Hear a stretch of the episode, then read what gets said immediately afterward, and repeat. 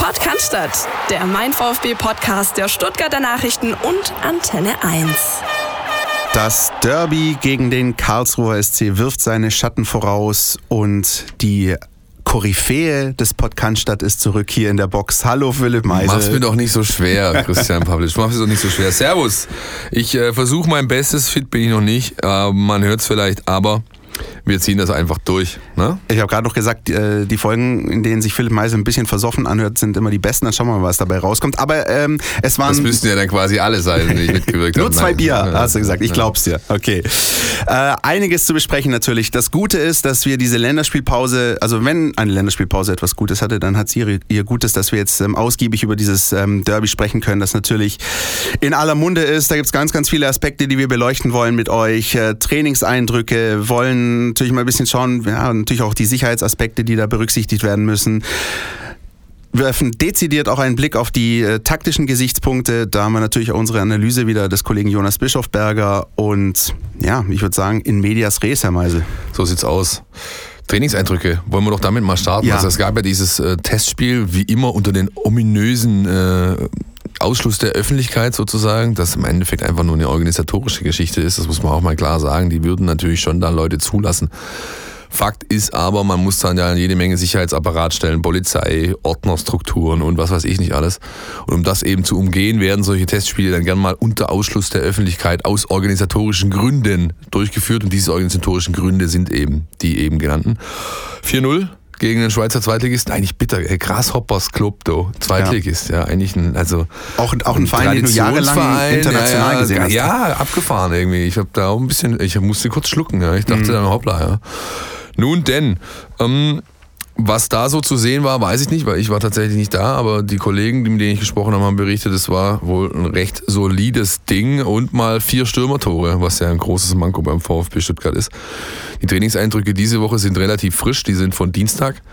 Da hat der VfB quasi die finale Vorbereitung jetzt aufs Spiel am Sonntag aufgenommen und äh, erfreulicherweise mit einem Vierer Pack mit einem Quartett aus der Nachwuchsabteilung. Nick Betzner, U21, der Bene Hollerbach äh, von der U19, Flo Kleinhansel, auch U21 und Lilian Eckloff, äh, U19 Top Gun, haben wir ja schon in der Folge mit Marco Schumacher vor ein paar Wochen mal drüber gesprochen, wo ich ja gesagt habe, wenn es einer wird, die nächsten Jahre, auf die man, äh, auf dem man ähm, ja, verstärktes Augenmerk legen sollte, dann ist das definitiv Lee. Lee hat auch gegen Grasshoppers gespielt, hat ähm, explizit Lob erhalten vom Das ist ein Trainer. gutes Zeichen, dass es nicht nur so ein Trainingslager, ein bisschen mittrainieren genau, ist, sondern... also das ist ja Usus, dass die Jungs genau. da ein bisschen rangeführt werden in solchen Länderspielpausen. Aber dass, wenn, äh, wenn er eben spielt und wenn er da wirklich gute Kritiken bekommt und auch wenn du wenn du eben mit Nico Willig sprichst, dann ähm, glänzen jedes Mal seine Augen, wenn der Name fällt. Der Junge ist richtig, richtig gut. Er muss halt das jetzt bestätigen, er muss dranbleiben und er sollte seine, sag ich mal, seinen Kopf einfach klar halten. Ja, da gehört einfach ein bisschen mehr dazu, wie gut kicken zu können. Da muss man dann halt auch mal vielleicht den einen oder anderen Vasenbesuch weglassen oder mal einmal weniger zu McDonalds gehen. Das wird mit Sicherheit aber noch folgen bei dem Jungen. Auf den setze ich wirklich. Ich bin sehr gespannt, was da kommt. Ich glaube allerdings noch nicht, dass er jetzt schnell im Kader auftauchen wird. Das kann ich mir nicht vorstellen. Es ist ähm, ähm, ja, glaube ich, noch zu früh, zumal, da kommen wir nachher auch noch dazu, für die U19 am Samstagmittag ein ganz wichtiges Spiel ansteht. Das wäre gerade meine Frage gewesen. Ja, wichtiges Spiel für die U19, aber für die Profimannschaft ist es doch ein, vielleicht eines der wichtigsten Spiele in der Saison.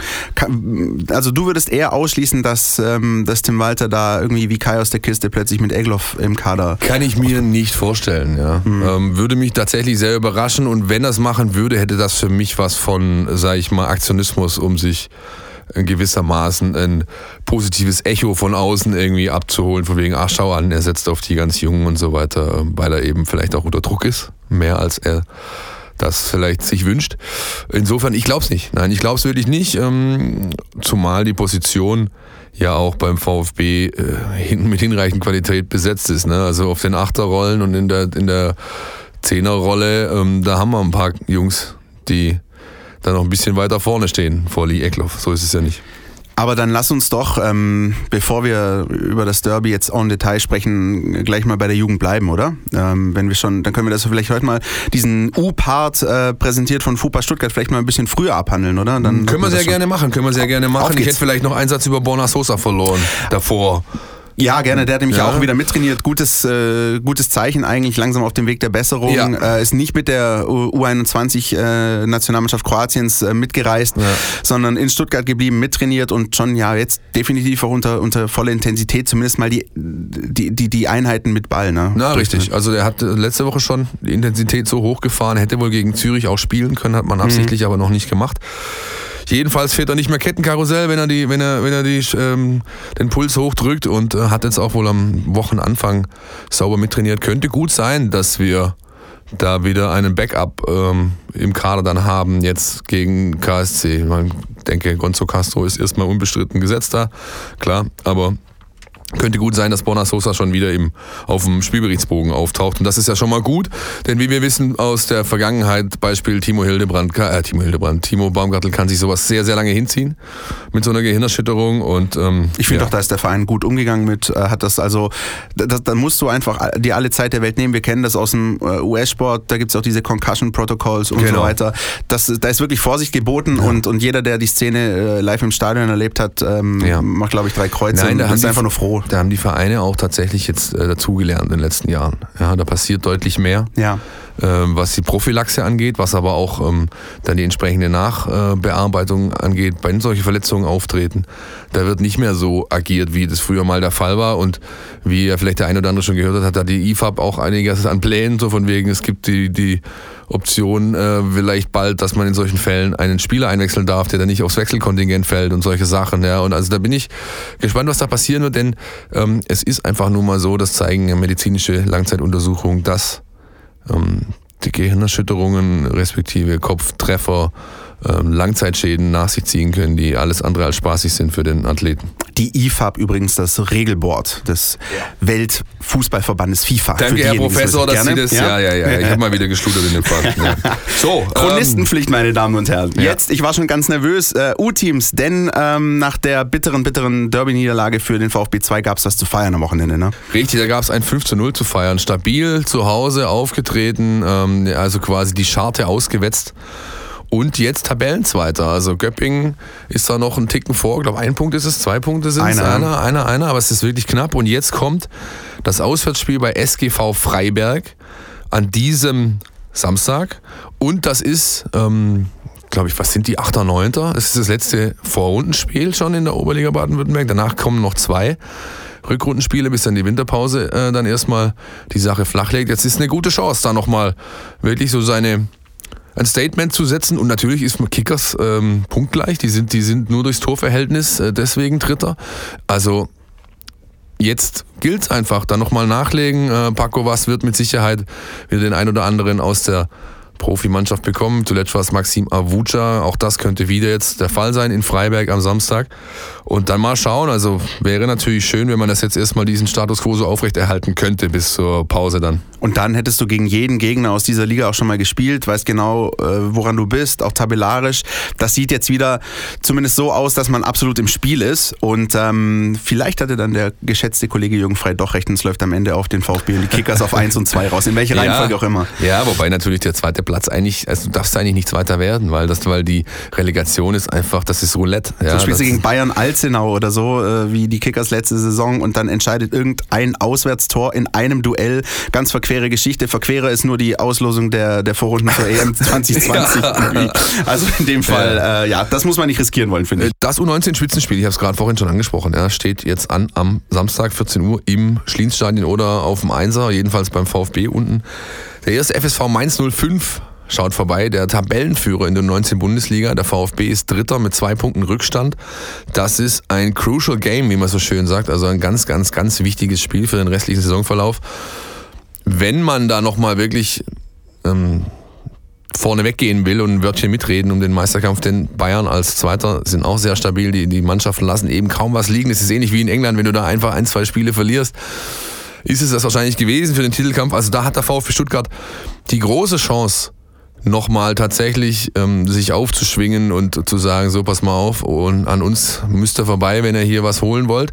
Und deswegen glaube ich auch, dass Lee Eckloff da einfach spielen wird. Ja, ich kann mir das nicht vorstellen, dass Nico Willig ähm, darauf ähm, verzichtet, auf einen seiner besten Jungs. Er will da die, die Top-Mannschaft zur Verfügung haben, zumal, wir haben die letzten Wochen drüber gesprochen, Jordan Meyer Kreuzbandriss.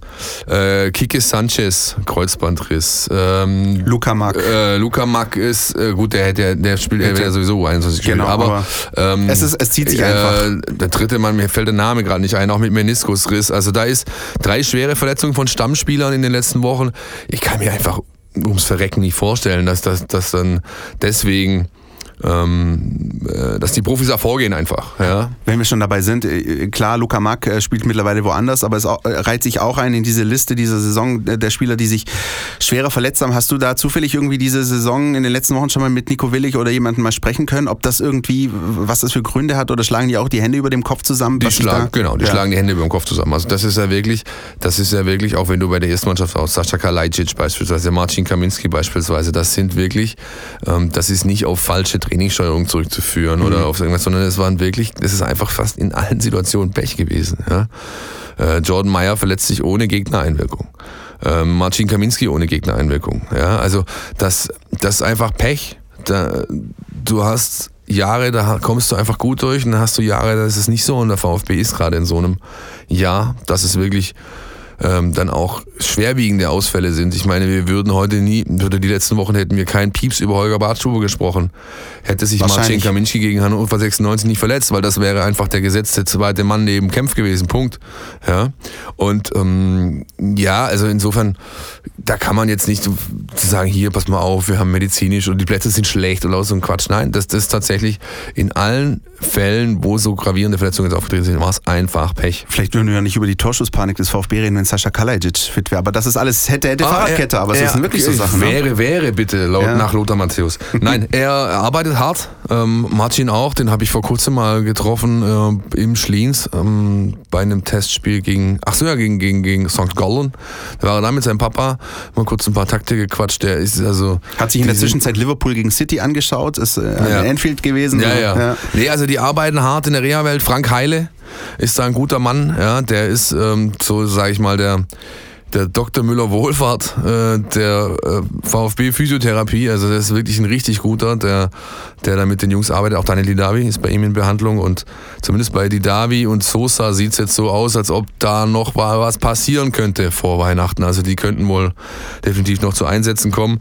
Und bei Sascha und Martin muss man schauen, wie sich das dann gestaltet. Vielleicht bist du ja derjenige, der in Marbella dann ist mit dem Trupp in der Winterpause und ja, darüber berichten darf, dass die beiden Herrschaften vielleicht ganz nah wieder dran sind am eigentlichen Kader. Wir wollten aber über die U17 sprechen, oder nicht? Ja, vor allem- Wir driften hier ein bisschen ab. Vor allem deswegen, weil es gerade einfach ein bisschen auch positiv behaftet ist. Also U19 Spitzenspiel gegen Mainz, U17, die haben wir in den letzten Wochen ja alle schon so ein bisschen, ich will nicht sagen abgeschrieben, aber so ein bisschen, sag ich mal, sagten, ja, schwierig, ne? Von Übergang war jetzt nicht die Rede, aber Ja. einfach mal so ein bisschen, ja, ist nicht ganz so einfach, wie es schon mal war bei der U17, aber momentan drei Siege in Folge, sieht Drei Siege in Folge, das sieht nicht schlecht aus. Man muss natürlich dazu sagen, dass ein das 2 zu 1 letzte Woche abends unter der Woche im Verba- WEV-Pokal, also im Verbandspokal gegen äh, die SG Sonnenhof Groß Asbach. Also das ist dann vielleicht nicht ganz so der Gradmesser wie, eine, wie wenn du gegen äh, Freiburg, Mainz oder Hoffenheim in der Liga spielst. Jetzt aber nehmen die quasi das Derby vorweg. Und zwar am Freitagabend. Freitagabend, Flutlicht, Schlienstadion, soweit ich das weiß, oder auf dem Einser, ne, ich meine Schlienstadion sogar. Aber auf jeden Fall Flutlicht. Auf jeden Fall Flutlicht, der KSC, ja. Ähm, das ist also, glaube ich, ein Highlight schon für die Jungs von Murat Isik, die da natürlich ähm, spielen wollen äh, und nochmal vielleicht dann doch so ein, ja, wie soll ich sagen, so, so einen kleinen, ihren Aufschwung einfach fortsetzen. Der KSC ist Zwölfter oder 13. stehen auf dem Abstiegsplatz. Der VfB Fünfter, Sechster mit, wie gesagt, abgerissenem Kontakt nach oben, so ein bisschen niemandslandmäßig. Aber du holst dir natürlich, also Derby ist ein Derby, Leute. Das ist auch für die, für die, für die Kleinen so, für die Jungs so. Die nehmen das sehr, sehr ernst. Und ich hoffe, dass es aber wirklich bei dem Sportlichen bleibt, denn solche Spiele sind natürlich auch gern mal ein Anlass, dass da vielleicht ähm, der eine oder andere Spürtrupp aus Karlsruhe mal vorbeischaut, um mal zu gucken, ob da ein paar Leute sind, die man aufmischen kann. Also ich bin äh, ja nicht, soll ich sagen, nicht vorgewarnt worden. Irgendwie. Ich habe da keine Informationen dazu, dass es passieren könnte, aber solche Sachen nimmt man halt gern mal in diesem erlebnisorientierten Milieu zum Anlass, um.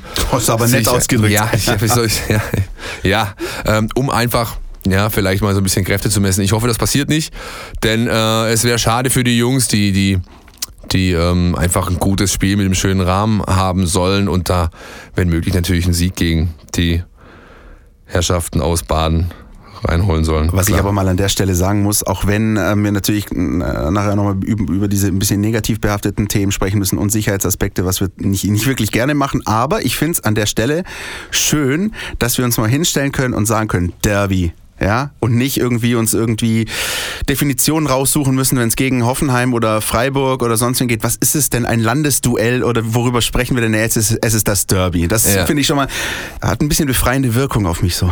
Ja, natürlich. Das ist, Ja. Natürlich ist es so. Man, ja, die, die, die Fronten sind klar, die Ausgangslage ist klar. Es ist einfach ein unabhängig der, sage ich mal, sportlichen Platzierung beider Mannschaften so ein immens wichtiges Spiel.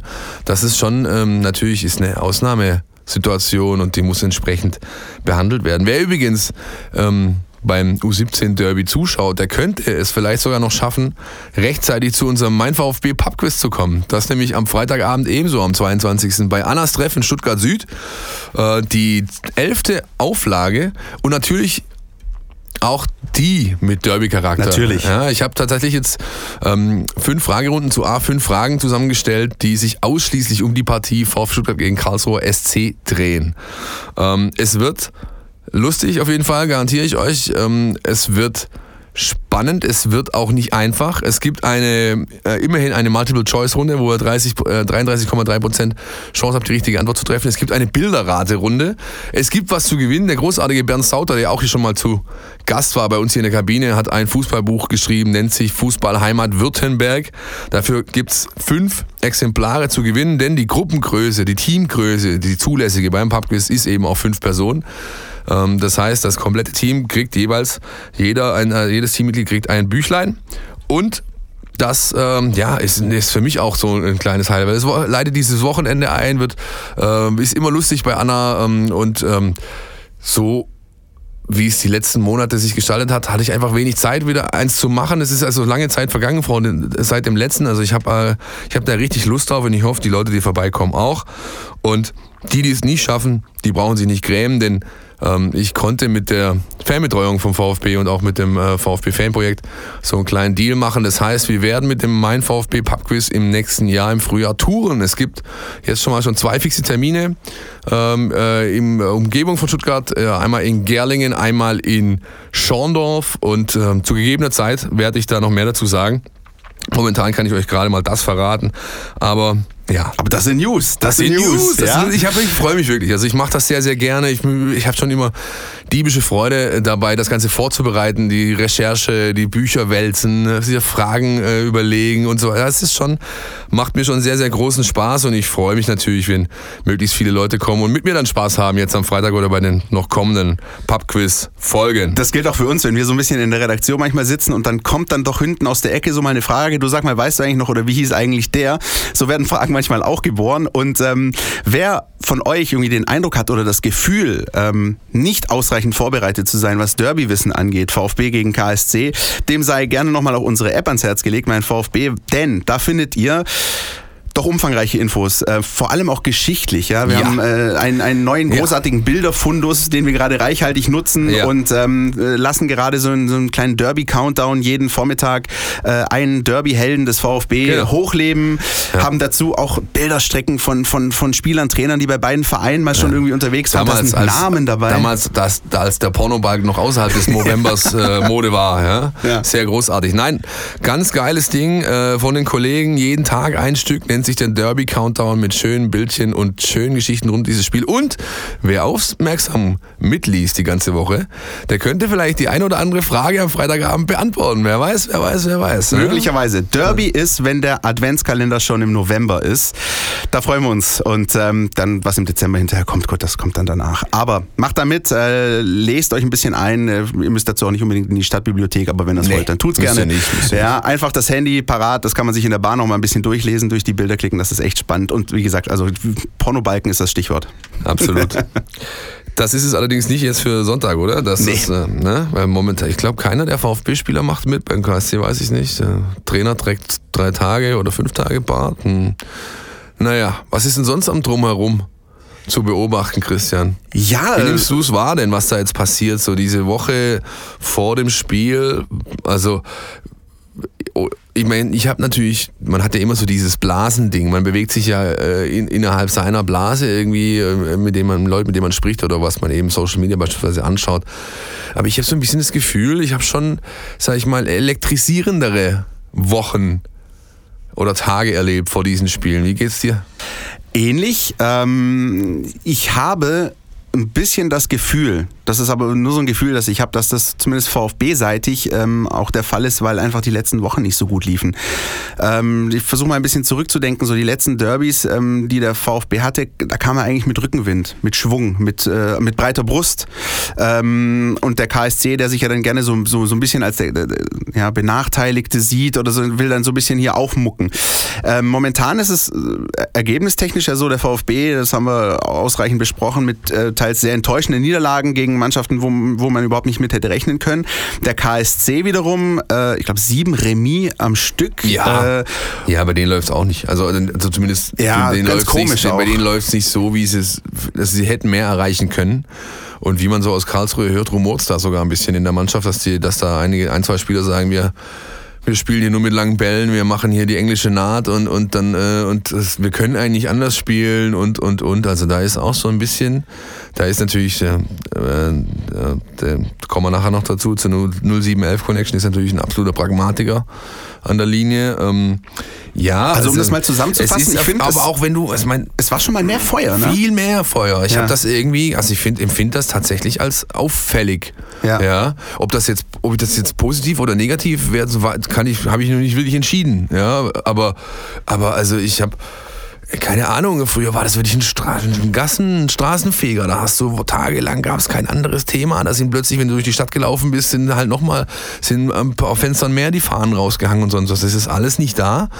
Ähm, ja, ist einfach auffällig. Ähm, kann aber natürlich vielleicht auch der ganzen Sache gut tun, denn dieses ultra aufgeheizte, hasserfüllte, ähm, ja, Das sowieso, ja, das ist sowieso ein- massiv too much, aber- das ist too much und auch, also ich meine, ganz ehrlich, es ist Aber mir geht's um dieses Sportliche, ne? das merkst du auch. Ich, ich merke so, du, du ringst so ein bisschen mit, mit, mit dir, so wie, wie, wie das zu greifen ist verbal. Ich sehe ich genauso. Es ist so, ähm, wir wollen zum Himmels Willen, das, soll's, das, soll, das ist natürlich alles friedlich, soll in Ordnung bleiben. Wir wollen keine irgendwelche Hassbotschaften, um Gottes Willen, aber es geht so um dieses dieses Feuer, diese, diese Spannung, die da ist, hey, hier steht jetzt ein großes Spiel an am Wochenende, das Ja, für beide Vereine wichtig ist, das für den VfB ultra wichtig ist. Und, du hörst, und das ist so, das, nichts. das, Das, kommt aus der so Mannschaft bisschen. nichts, von den Trainern kommt nichts. Genau. Also der, der, einzige, das einzige Zitat, was mir in den letzten Tagen um die Ohren flog, irgendwie so, dass ich gelesen habe, war Marvin Puri, der gesagt hat, wir fahren halt dahin und wollen drei Punkte haben. So, jo, super.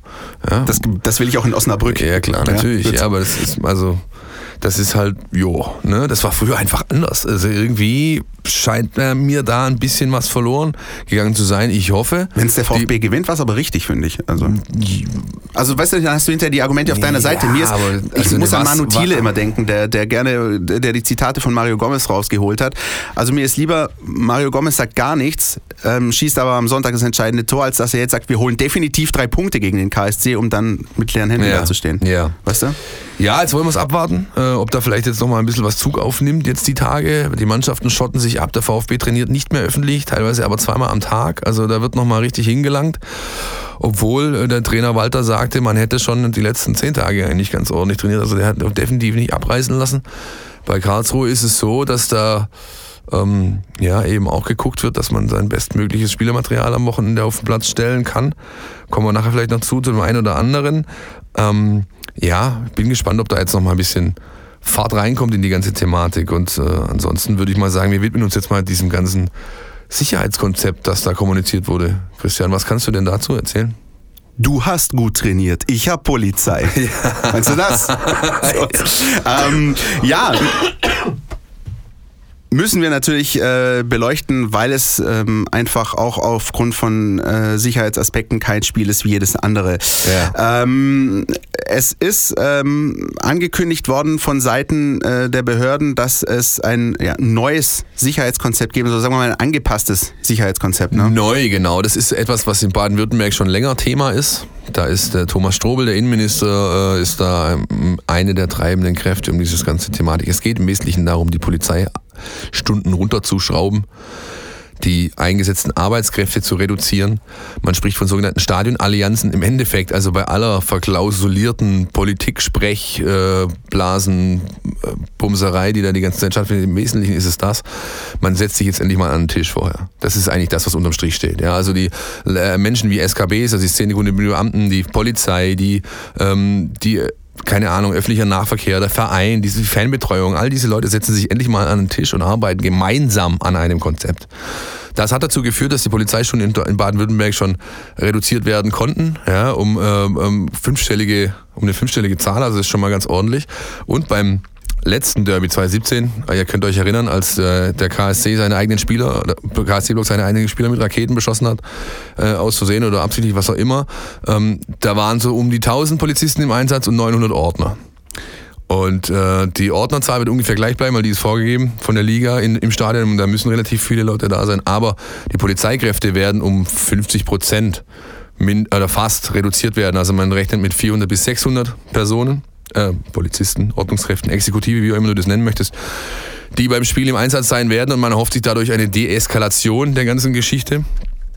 Ähm, nichtsdestotrotz, und dann verstehe ich auch, äh, wie zum Beispiel viele Ultras, äh, die das einfach, die das natürlich wahrnehmen, aber eben das für, sage ich mal, ein Feigenblatt oder eine Feigenblatt-Diskussion halten, die verstehe ich dann auch. Da werden halt trotzdem Wasserwerfer aufgefahren. Ja? Die stehen dann halt bereit, äh, die Reiterstaffeln werden da sein und, und, und. Es werden Drohnen eingesetzt, es wird Videoüberwachung und, und, und, und, und. Also all diese Dinge nehmen natürlich nicht ab. Das muss man ganz genau abwägen oder einfach sich mal intensiver damit auseinandersetzen. Ähm, ihr findet da auch bei uns auf den Seiten entsprechende Stücke, was da alles passieren wird. Wenn ihr zum Stadion kommt, könnt ihr euch aber schon mal auf eins gefasst machen. Und das sind die Personenkontrollen an den Einlässen. Die sind ja die, über Jahre jetzt schon, ist man ja gewohnt, die sind deutlich intensiver geworden zu, zu früher, als man aus der Stadiongaststätte quasi raustorkeln konnte und in den Block reinfallen. Ja, das ist, die Zeiten sind schon lang vorbei.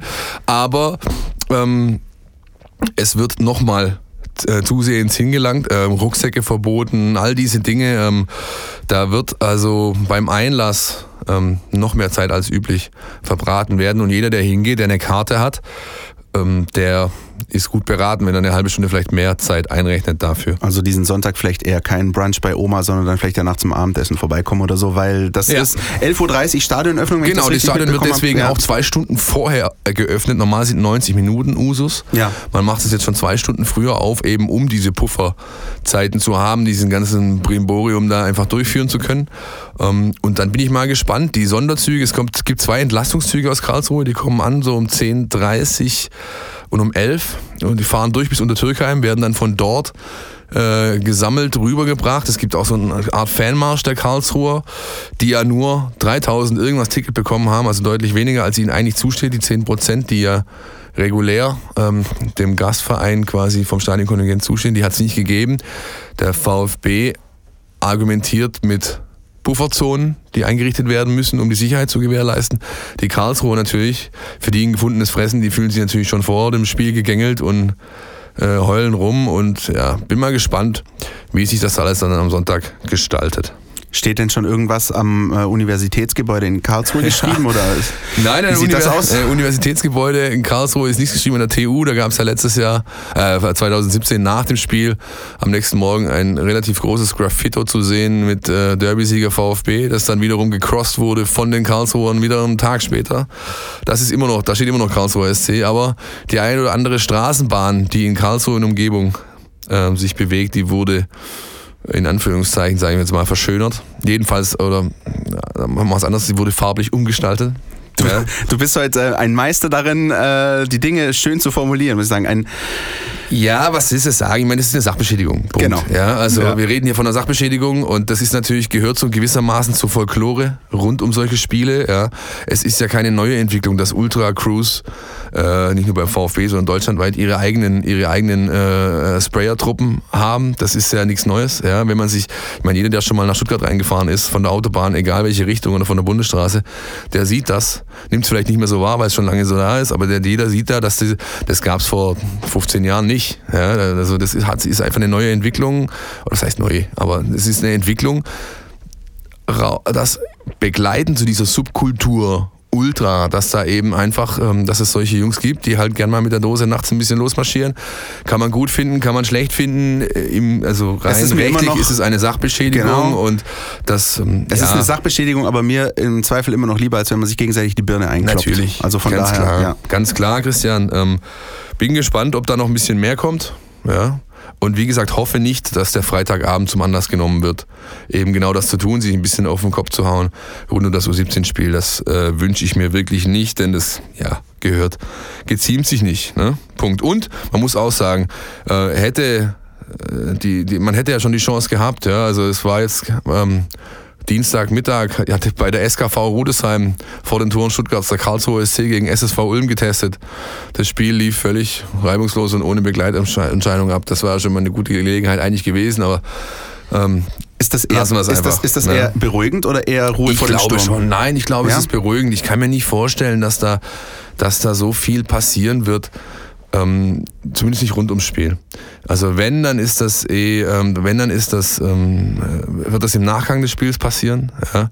Und sind wir auch mal da ehrlich, also die, die Ackerjungs, die es gibt, die es auf beiden Seiten gibt, die wirklich, äh, denen es wirklich nur darum geht, die gehen auch unabhängig von dem Spiel auf den Acker. Die werden sich treffen irgendwo, werden das ausmachen äh, untereinander und äh, keine anderen, ähm, sag ich mal, Unbeteiligten damit reinziehen. Insofern, das kannst du eh nicht verhindern. Ja, das ist der sogenannte, da gibt es sogar einen Polizeifachbegriff dafür, Tritt, Trittplatztreffen oder so ähnlich. Irgendwie sowas ganz komisch. Also es gibt, ähm, Acker weiß hoffentlich jeder, was gemeint ist. Ähm, äh, da geht es um, ja, um Hooliganism im weitesten Sinne, also Menschen, die sich gern mal im äh, Freikampf treffen und einfach Kräfte messen. Wer Das sonst keine das- Hobbys hat. Nein, genau, richtig. Ja. Das wird eh passieren, also das kannst du nicht verhindern. Ich glaube nicht, dass am Sonntag das große Fass aufgemacht wird. Kann ich mir Dann nicht vorstellen. lass uns jetzt weg von diesem Acker und dem Ja. ganzen Gedöns, Ja, ja, sondern ja, ja, viel zu lass uns geredet. auf den grünen Rasen gucken, äh, wo es ja durchaus einige äh, gute äh, Geschichten gibt ähm, und vor allem, wenn man sich so ein bisschen die beiden aktuellen Kader anschaut von VfB und KSC. Beim VfB äh, ein aktiver Spieler mit so einer KSC-Jugendvergangenheit, das ist Philipp Förster, der da seine ersten Schritte gegangen ist. Aber Ja, wenn man sich den richtig. Karlsruher SC anschaut, da sind einige Spieler, die, die beim VfB mal aktiv waren und immer so, immer so ein bisschen so unter dem Deckmantel oder unter dem Überbegriff den Sprung nicht ganz geschafft beim VfB, ne? Ja, ja, richtig. Also Benny Uphoff war damals der, der jetzige Rückhalt äh, und glaube ich mit, also laut Kicker, einer der notenbesten Torhüter überhaupt in der Liga. Definitiv, ja. Ich erinnere mich. Ist der große Rückhalt beim, äh, beim VfB, der kam vor Ewigkeit mal vom äh, Wacker Burghausen nach Stuttgart, hat dann lange hier in der Jugend gespielt, war beim VfB 2 Stammtorhüter, war auch mal Profikader, wirklich dritter Torhüter und ist dann nach dem Aufstieg gewechselt. Also als der VfB das letzte Mal aufgestiegen ist unter Hannes Wolf, da ist dann Benny Uphoff zum KSC gewechselt und macht dort ein einen ganz, ganz tollen Job. Ich mag ihn persönlich auch sehr, super angenehmer, umgänglicher Kerl, äh, der seine Qualitäten hat, unbestritten, der natürlich auch ein, zwei Schwächen hat, ähm, Stichwort hohe Bälle, also Strafraumbeherrschung. Ähm, da bin ich mal gespannt, äh, wie das, wie sich das am Sonntag auch gestalten wird. Und dann natürlich muss man dann Marvin Wanicek erwähnen. Ja, der war Den an erster Stelle, ja. den muss man eigentlich an erster Stelle erwähnen. Das ist einer der besten Spielmacher der zweiten Liga mittlerweile. Hat äh, zwei Tore, sechs Vorlagen auf dem Konto, glaube ich. Und ist der Dreh- und Angelpunkt beim KSC. Und auch jemand, der so, ja, leider leicht verbittert zurückblickt auf seine Zeit beim VfB und dann er halt sagt, weißt du, damals haben sie immer groß erzählt, man setzt auf die Jugend, aber gespielt haben immer die Alten. Ja. Und bei Marvin war es ganz ehrlich, das, da war es ja wirklich, der, der stand ja einmal schon äh, in der Bundesliga, glaube ich, Zeit sogar noch an der Linie, Er war kurz vor eingewechselt zu werden. Dann kippt, dann kippt das Spiel und er muss sich wieder hinsetzen. Ja?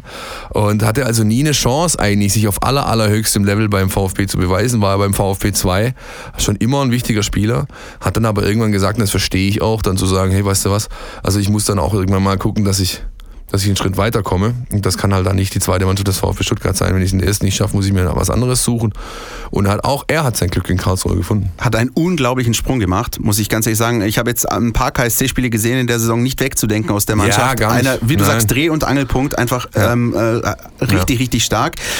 Ähm, wer so ein bisschen in der Abwehrkette ähm, äh, aus, aus VfB-Sicht zu nennen ist, äh, beim Karlsruher SC, das ist David Pissot. Jetzt Ja. äh, Ja. habe ich eine Quizfrage an dich. Ja. Wieso muss ich bei David Pissot immer an I Need a Hero von Bonnie Tyler denken? Weil das das, ähm, weil das das Torlied war beim HSV, als Ivica Olic äh, gegen.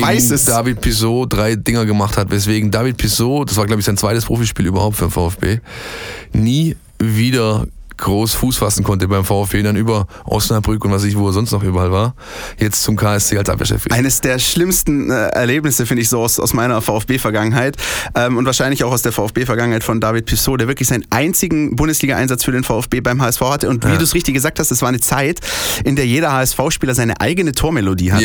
Ja, genau. Da hatte unter anderem äh, Raphael van der Vaart hatte Hit the Road Jack und so. Und jedenfalls Ivica Olic schießt an diesem Nachmittag drei Tore und nimmt I Need a Hero von Bonnie Tyler, ein. Lied, das ich eigentlich immer ganz gut fand, aber an dem Nachmittag ist es mir so vergangen. Gut, ich meine, du findest Ja. auch Helene Fischer gut. Das Also stimmt. insofern, das ist wieder mal eine ganz andere Diskussionsebene. Aber Bitte auf jeden ja, Fall für ihn gelaufen ähm, und auch hier wieder beim KSC ja. Äh, sein Glück gefunden. Ja, Ne? ja. Ich meine, der einzige VfB, der, der einzige, der vom VfB in letzter Zeit zum KSC gewechselt ist, der es nicht geschafft hat, sich zu etablieren, ist Alex Kreuz, ähm, der ehemalige Kapitän der VfB U19, der jetzt da halt einfach Ergänzungsspieler ist. Ja, der kann, der ist halt auch, der, ist auch so ein, so, so ein Mack-ähnlicher Spieler. Der kann auf der Sechs spielen, der kann im Zweifel Außenverteidiger spielen, der kann ähm, Innenverteidiger ist er eigentlich gelernt. Ich kann mich noch an Zeiten erinnern, da hat Nico Willig ihn Stürmer spielen lassen, weil er nichts anderes hatte. Und auch das hat funktioniert, da hat er seine Buden gemacht. Ähm, ja, und dann muss man natürlich über die beiden, ähm, also ähm, Das Trainergespann. Genau, über das Trainergespann reden. Wir haben noch den Philipp Hofmann, der ist, hat jetzt keine VfB-Vergangenheit, ist natürlich der.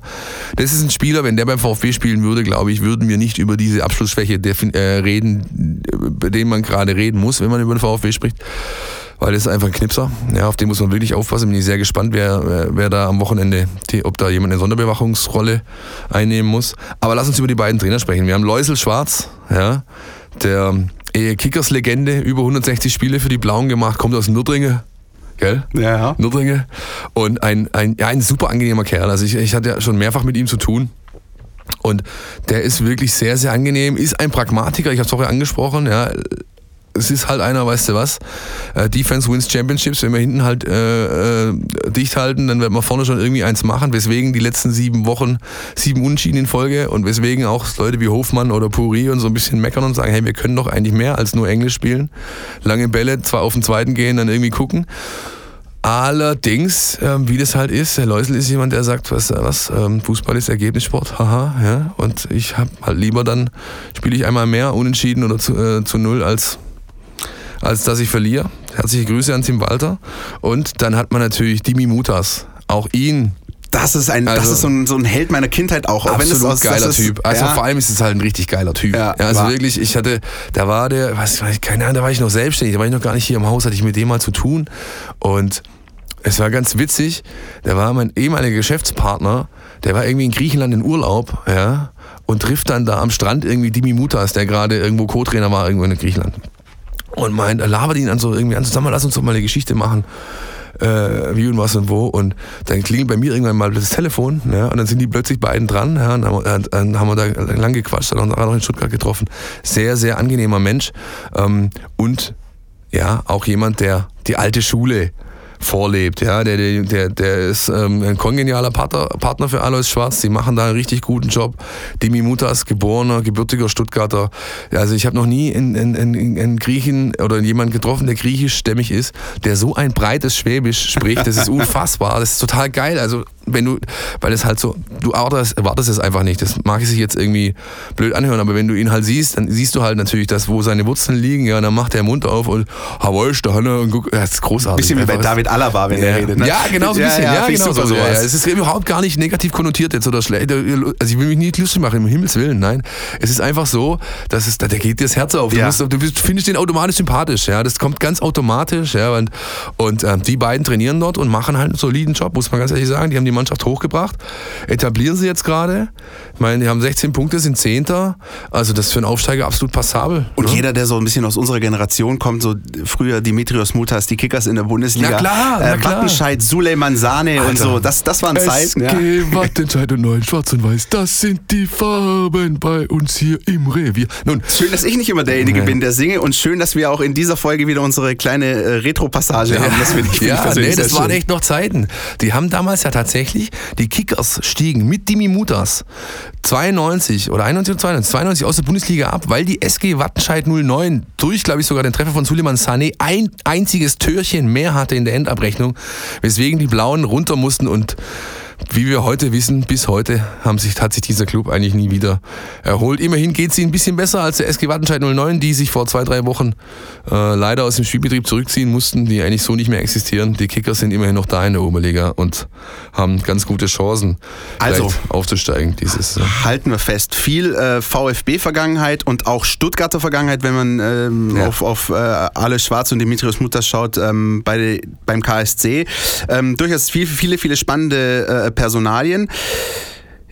Jetzt lassen wir uns mal ein bisschen über den VfB reden, würde ich sagen. ja, weil ich so glaube, wir haben noch selten eine Folge gehabt, Ja. wo wir so oft abgedriftet sind. Total, ne? ja, das ist halt so, wenn wir jetzt, wenn wir hier zu zweit da sind, ne? So läuft das dann halt. Ja, die aber zwei Labertaschen ich- unter sich, du. Wenn uns keine Einhalt gebietet, Ja, ja. können ja. sich wieder nicht bremsen. Nein, nein, nein. Also Fokus.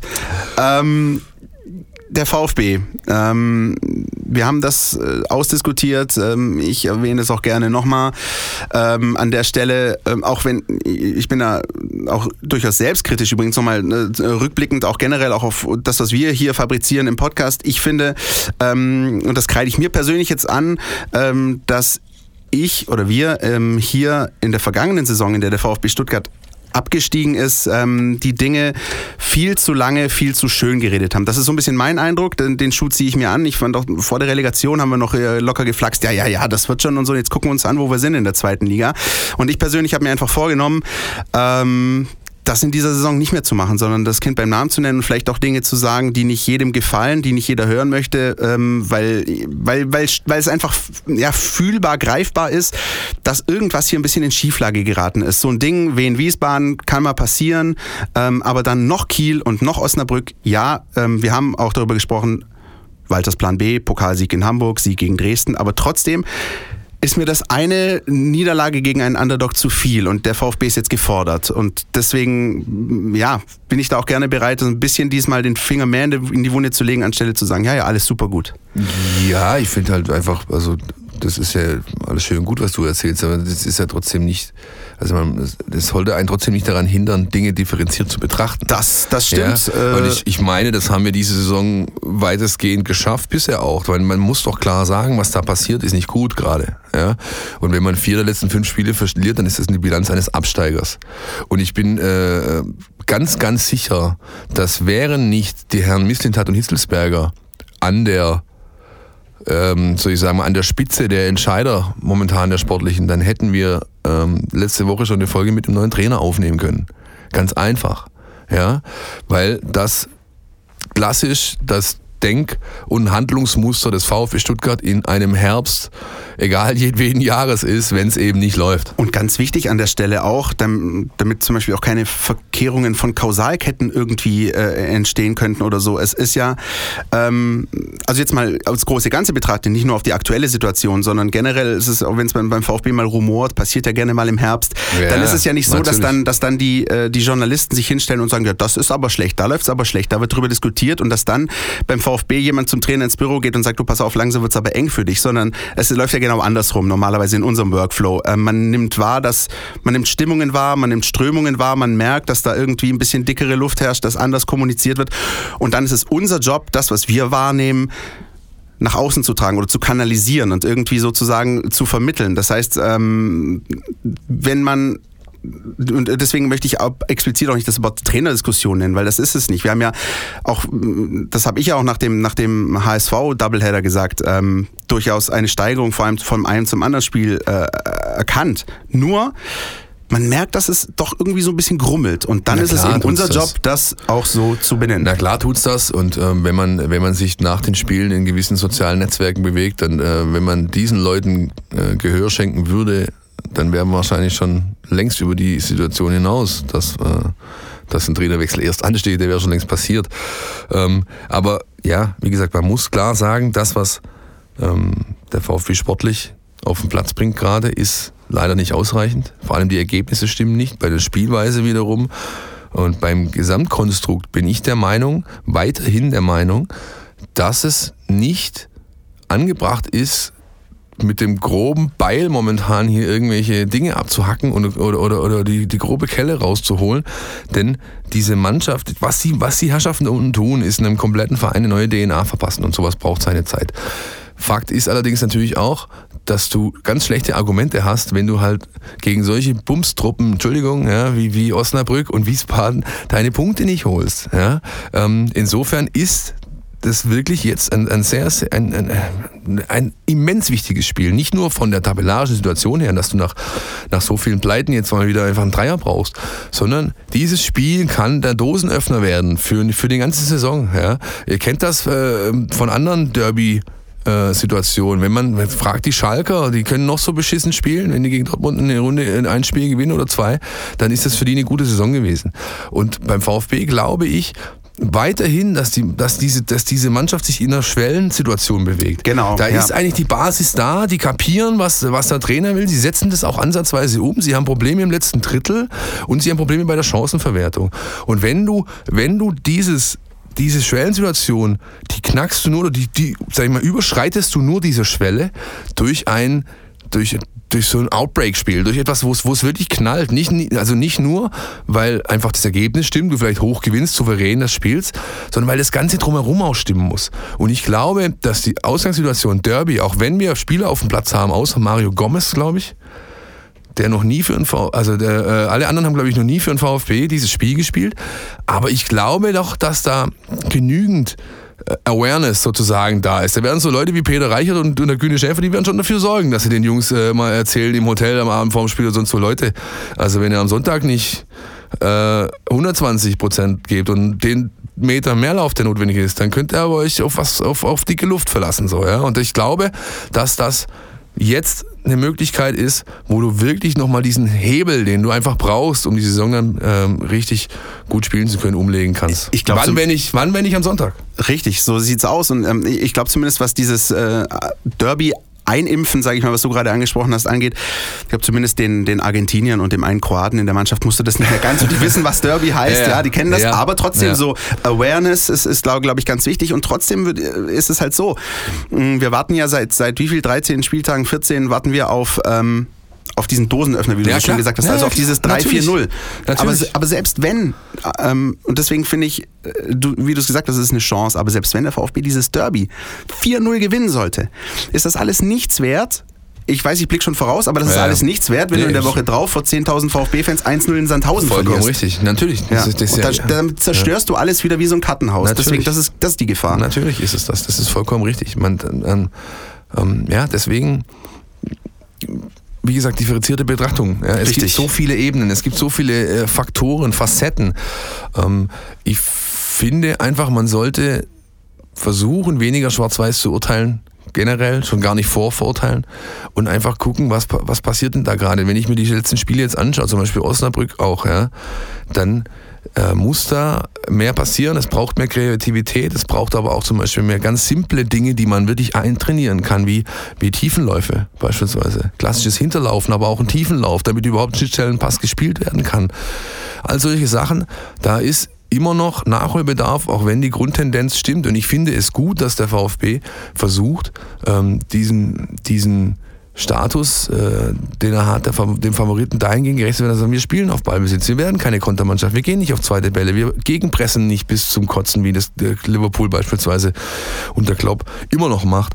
Äh, Glaube ich, die europäische Spitzenmannschaft überhaupt. Ähm, ja, also es ist ganz, ganz, ganz schwierig, was man, glaube ich, unterm Strich festhalten kann. Ähm, es ist wirklich an der Zeit, dass dieser ominöse nächste Schritt folgt, weil sonst haben wir tatsächlich vor Weihnachten noch eine Situation, die sich, glaube ich, keiner wünscht. Weder wir Journalisten, noch die da unten sowieso nicht und die Fans auch nicht, klar. Differenzierte Betrachtung ist das Stichwort und jetzt kommt eine Floskel darf ich.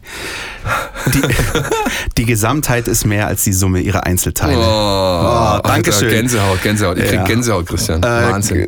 So, äh, bevor das hier wieder ausartet, würde ich sagen Taktik, ne? Ja, lass uns doch mal hören, was unser Taktikexperte, der Jonas Bischofberger, zu der ganzen Geschichte sagt. Die Mein VfB Taktiktafel.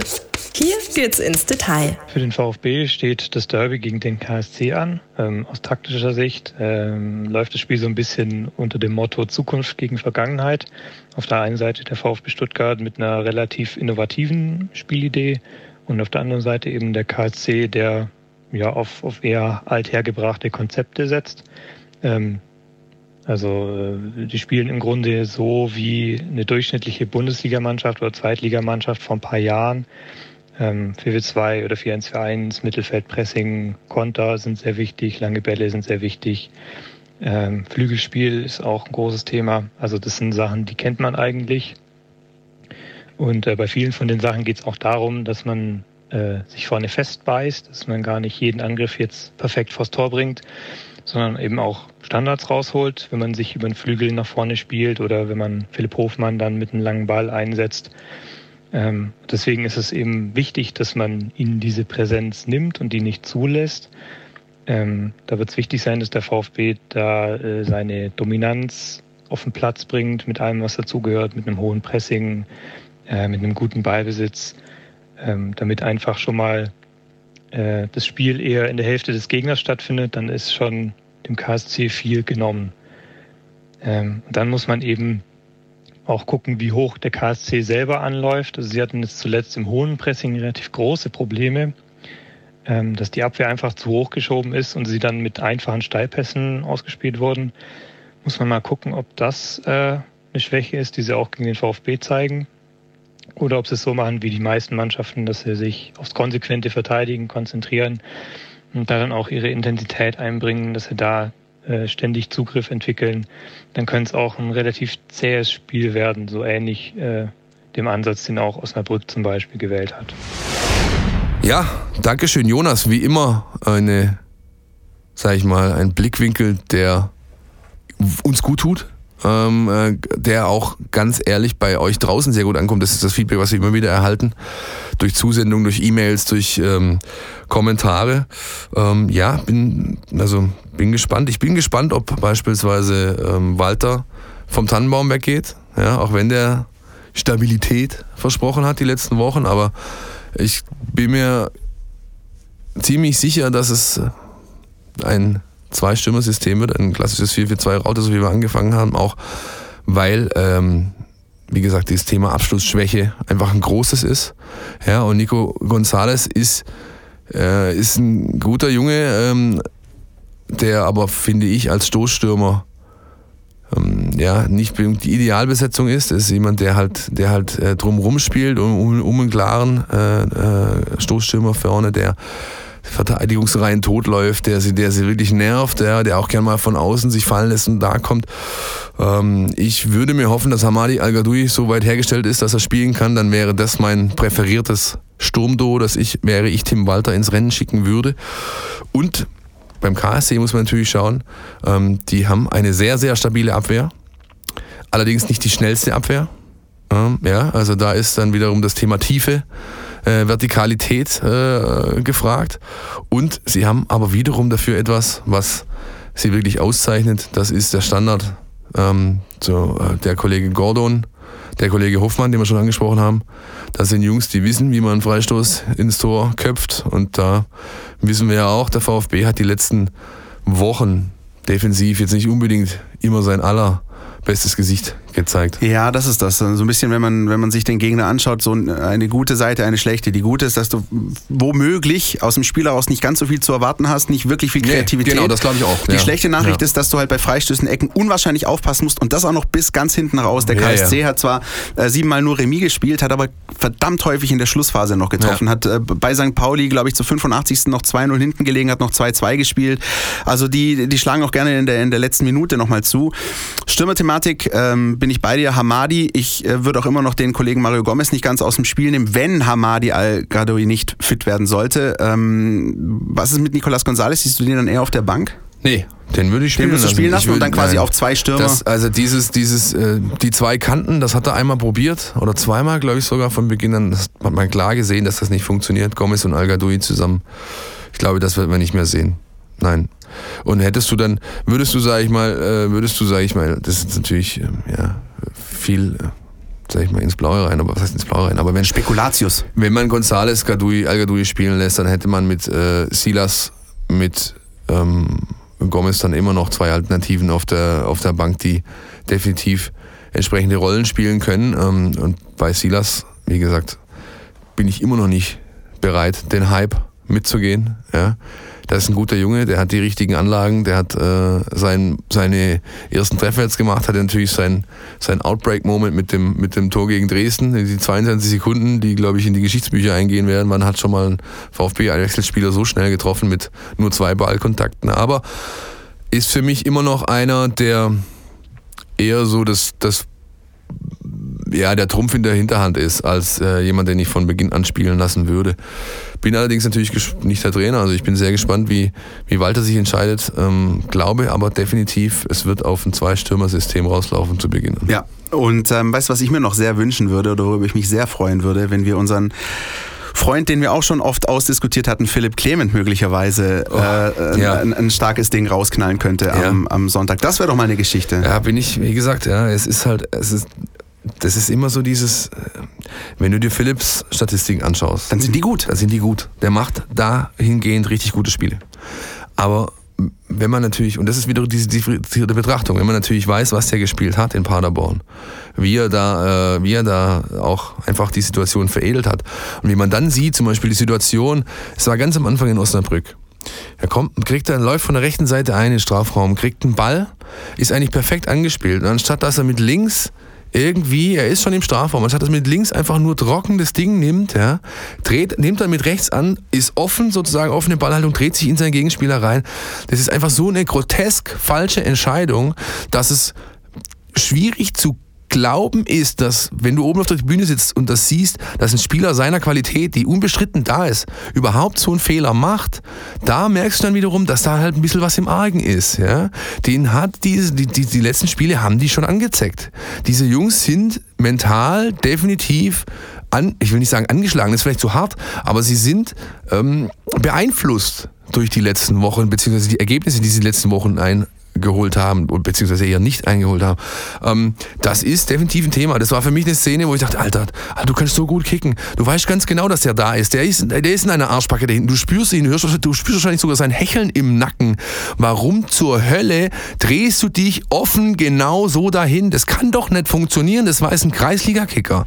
Und dann siehst du wiederum Szenen, wo er halt mit, wo er halt einen Ballkontakt, ähm, wo wo quasi mit einem Ballkontakt und Drop-off-Shoulder irgendwie zwei Leute ins Leere laufen lässt. Da siehst du dann wiederum, was für eine unglaubliche Qualität der Oder hat. diesen ja. langen Diagonalball auf Daniel Didavi mal. Beispielsweise, genau. Ja. da- Das ist, also ich würde mich sehr, sehr für ihn freuen. Man wenn merkt's. Er, wenn er endlich mal diese Bude macht, ja, Lattentreffer gehabt vor kurzem und, und, und. Also das ist, ja, ich meine, kein anderer Spieler im Kader momentan gibt mehr Torschussvorlagen, äh, schießt öfter aufs Tor, äh, hat ordentliche, stabile Ballkontaktwerte, Passquote, Laufleistung. Das stimmt eigentlich alles. Nur dieses scheiß Leder zappelt nicht im Netz. Das ist einfach der Punkt.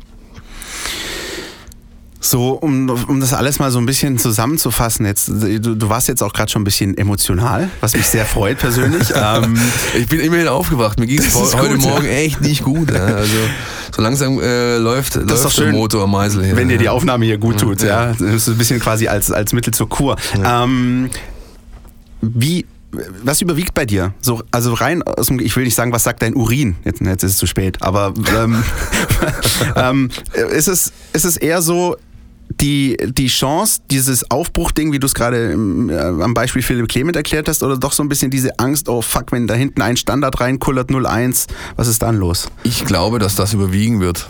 Ich glaube, der Sicherheitsgedanke wird Also die letzteres. erste Rolle, die, genau, letzteres, der wird die erste Rolle spielen. Ich glaube, wir werden ein relativ tröges Remis sehen am Wochenende. Täuscht mich gerne. Ich bleib Aber bei meinem, glaube, ich die bleib bei meinem Verun- 2-1 und Gomez. Ich, ich glaube, glaub, die Verunsicherung im VfB-Lager ist zu groß. Ob der letzten Wochen. Und das Unvermögen im KSC-Lager ist ebenfalls relativ ausgeprägt. Deswegen wird es ein nicht unbedingt Highlightspiel und ein relativ tröges Unentschieden. ich, ich, Täuscht ho- mich gerne, wie gesagt. Ich, ich hoffe Belehrt auf mich eines. Besseren, ich, bitte. Danke. Ja? Das, diese, diese Message geht raus äh, in die Mercedes-Benz Arena am kommenden Sonntag 13.30 Ich bleib dabei so ein bisschen. Ähm, ich, bin, ich bin eher optimistisch. Ich äh, kann mir vorstellen, dass es zum Sieg reicht. Ähm, möglicherweise reicht es auch sogar zu einem diesmal deutlichen Sieg. Ähm, Hauptsache, es gibt drei Punkte und trotzdem bleibe ich auch dabei. Ich ähm, bewerte dieses Derby vor dem Hintergrund des Sandhausen-Spiels danach. Das, da bleibe ich dabei und wenn da äh, sozusagen ein Spiel gewonnen, eins verloren wird, dann war es für mich zu wenig. Gut, das ist doch das schöne Wort zum Sonntag, Christian. In diesem Sinne würde ich sagen, ähm, haben wir noch ein paar Infos für euch, die wir ansonsten immer haben, aber vielleicht nochmal dieses, ähm, die, dieser Gedanke, meldet euch bei uns nach dem Spiel. Ähm, ihr, wir gehen davon aus, dass unsere Hörer dieses Podcasts nichts mit irgendwelchen Ackern zu tun haben, sondern dann äh, Voice Messages ja, schicken. Ja, ja, ja. Ich habe viel zu viel darüber geredet eigentlich. Das ist, war nicht so meine Absicht. Bin, aber wie, wie gesagt, Abdriften war heute äh, definitiv öfter ein Thema. Die WhatsApp Telefonnummer, die ihr anruft, das ist die 0160 989 35788. Hast du geübt? Ja. Sehr schön. Äh, beziehungsweise ich habe das Blatt so hingelegt, dass ich es besser ablesen kann wie sonst. Aber nein, also ruft da an, äh, beziehungsweise nicht anrufen, sondern nehmt, eine, nehmt eine Voicemail auf und schickt sie uns an diese Nummer. Äh, dann können wir die nämlich super ähm, ja, aussuchen und der Producer, unser Holgi, kann die dann reinschneiden. Ja, einfach nach dem Spiel euch dahin melden und ansonsten, wenn ihr Lob, Anregungen, Fragen, Kritik habt, wie immer, Facebook, Twitter, Instagram, kommentiert, schreibt uns eine E-Mail an info at meinvfb.de meinetwegen. Wenn ihr wollt, können wir auch da natürlich entsprechend äh, drauf reagieren und das äh, soll es mal einfach jetzt gewesen sein. Ich bin gespannt auf Sonntag, Mann. Ja, ich würde auch sagen, ähm, wir haben jetzt äh, genug drumherum gequasselt. Jetzt wird es Zeit, dass was passiert. Und zwar hoffentlich, und das sage ich ganz ehrlich an der Stelle auch nochmal ausdrücklich, hoffentlich nur auf dem grünen Rasen. Ähm, aber drumherum gerne gute Stimmung, nehme ich gerne mit. Vielleicht noch ein Rausschmeißer. Christian, Quizfrage. Ich weiß, dass du am Freitagabend nicht kommst, weil du wieder dein dämliches Tischtennis. Äh, äh, Was heißt dämlich? Ruhig gegen Chemnat. Ja, gut, ja, es ist Derby, Derby, so, Derby. Lokalduell. Welcher deutsche Spitzenpolitiker hatte früher in seiner Amateurfußball-Vergangenheit den Spitznamen Acker? Oh, sag's mir. Gerhard Schröder. Ah. Gerhard Acker Schröder. Ähm, er wurde Acker gerufen, als er mal irgendwann in weit vergangener Zeit vor gegen oder hinter den Ball getreten hat. Das soll es gewesen sein, Leute. Bis nächste Woche und wenn ihr Bock habt, Freitagabend, Annas Treff, Stuttgart Süd, VfB Pubquiz mit mir. Bis dahin. Ein wunderschönes Derby-Wochenende. Ciao, ciao. Fort Cannstatt, der Mein VfB Podcast der Stuttgarter Nachrichten und Antenne 1.